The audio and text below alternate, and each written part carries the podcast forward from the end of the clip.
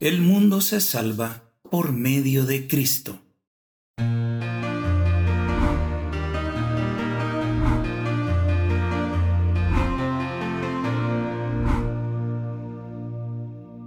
El Rincón de la Palabra. Miércoles, 14 de septiembre de 2022.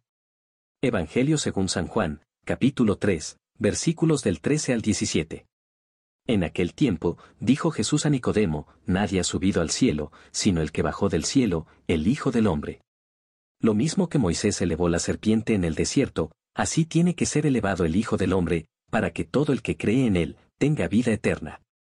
Tanto amó Dios al mundo, que entregó a su Hijo único, para que no perezca ninguno de los que creen en Él, sino que tengan vida eterna. Porque Dios no mandó su Hijo al mundo para condenar al mundo, sino para que el mundo se salve por Él. Palabra del Señor. Gloria y honor a ti, Señor Jesús.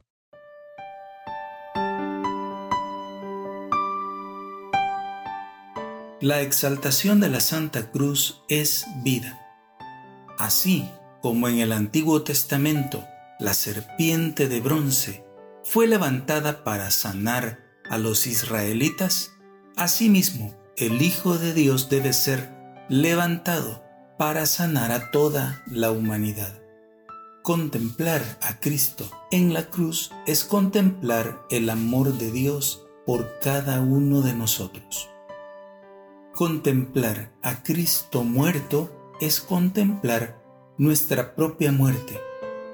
Contemplar en la cruz al resucitado es contemplar nuestra propia resurrección.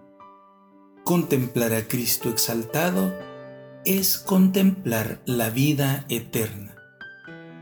Dios te ama tan profundamente y personalmente a ti que ha dado la vida de su Hijo unigénito, para que tú no mueras, para que tú vivas.